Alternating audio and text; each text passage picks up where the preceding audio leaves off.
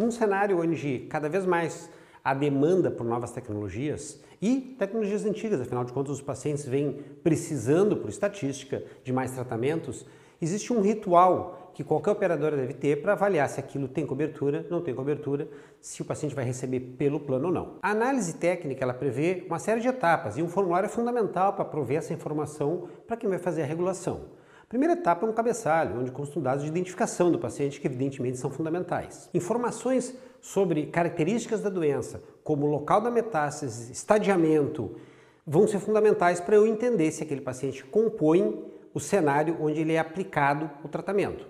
Da mesma maneira, o histórico de tratamentos anteriores. Se esse paciente está em primeira linha de tratamento, segunda, terceira, faz diferença. Alguns desenhos de protocolo são especificamente para aquela linha específica que está sendo proposto. Também cabe entender se a proposta terapêutica é curativa, paliativa, adjuvante. Portanto, eu entendo toda a história do paciente, toda a proposta terapêutica e consigo, portanto, oferecer um parecer subsidiado se aquilo se aplica ou não àquele caso. O protocolo envolve a utilização de drogas únicas ou combinações de medicamentos que podem ser subcutâneo, endovenosos, orais isso tudo depende de cada esquema de tratamento para cada doença. A descrição detalhada de quais medicamentos, escolhendo por peso e altura eventualmente a dose pertinente, quais dias serão feitos, compõe a proposta terapêutica e cabe à operadora conferir se todas as informações estão condizentes com o protocolo original que está sendo proposto ao paciente. Tendo as informações médicas completas, eu vou passar por uma etapa que envolve uma questão essencialmente regulatória, uma questão científica e uma questão econômica. A questão regulatória prevê a identificação de aprovações por órgãos reguladores como o FDA nos Estados Unidos, o EMA na Europa e no Brasil pela Anvisa. Mais do que isso, tem uma etapa de verificação no sistema público pela Conitec e no sistema privado pela Agência Nacional de Saúde, a ANS, se aquela tecnologia está contemplada para aquela indicação específica. Medicamentos de uso parenteral, na maior parte das vezes, uma vez aprovado pela Anvisa, são incorporados pelo Sistema Suplementar de Saúde. Medicamentos orais nem sempre. Na verdade, a Agência Nacional de Saúde ela publica, no intervalo regular, uma lista de drogas de, de uso oral que são de cobertura obrigatória.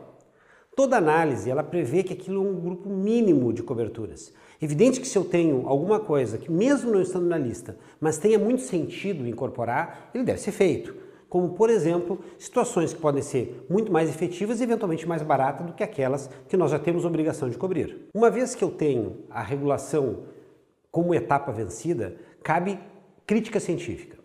Eu tenho que ter certeza se esse paciente para qual o tratamento está sendo proposto preenche os critérios originais daqueles estudos que mostraram que vale a pena tratar o paciente daquela forma.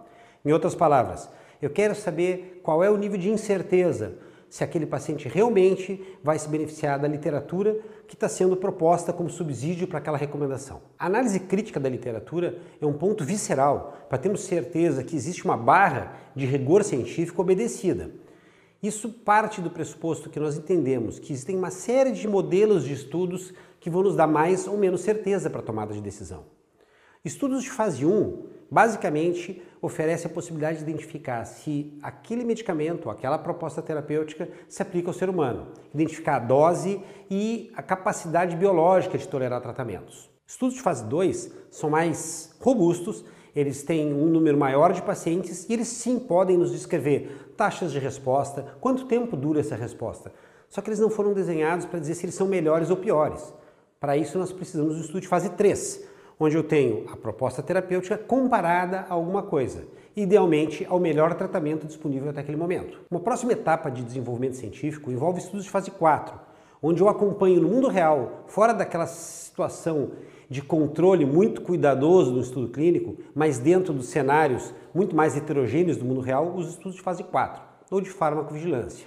O tempo vai nos mostrar se aquilo que foi publicado realmente vai acontecer na vida real. Existem uma série de vieses e condições que devem ser analisadas para eu ter convicção de que realmente vale a pena incorporar determinada tecnologia.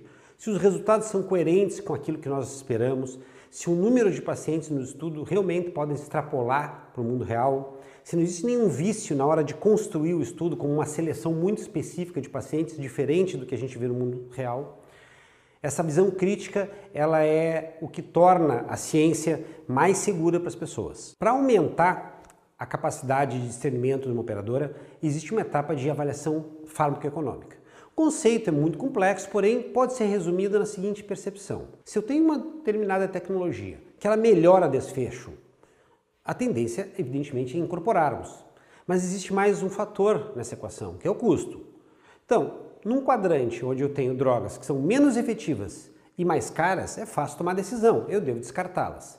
Da mesma maneira que se eu tenho drogas mais efetivas e mais baratas, nós chamamos de cenário dominante, eu devo rapidamente absorvê-la. O grande debate está em condições onde eu tenho melhor efeito, mas elas vão custar mais caro, porque ela vai nos demandar outra resposta. Quanto eu estou disposto a investir para mudar um desfecho?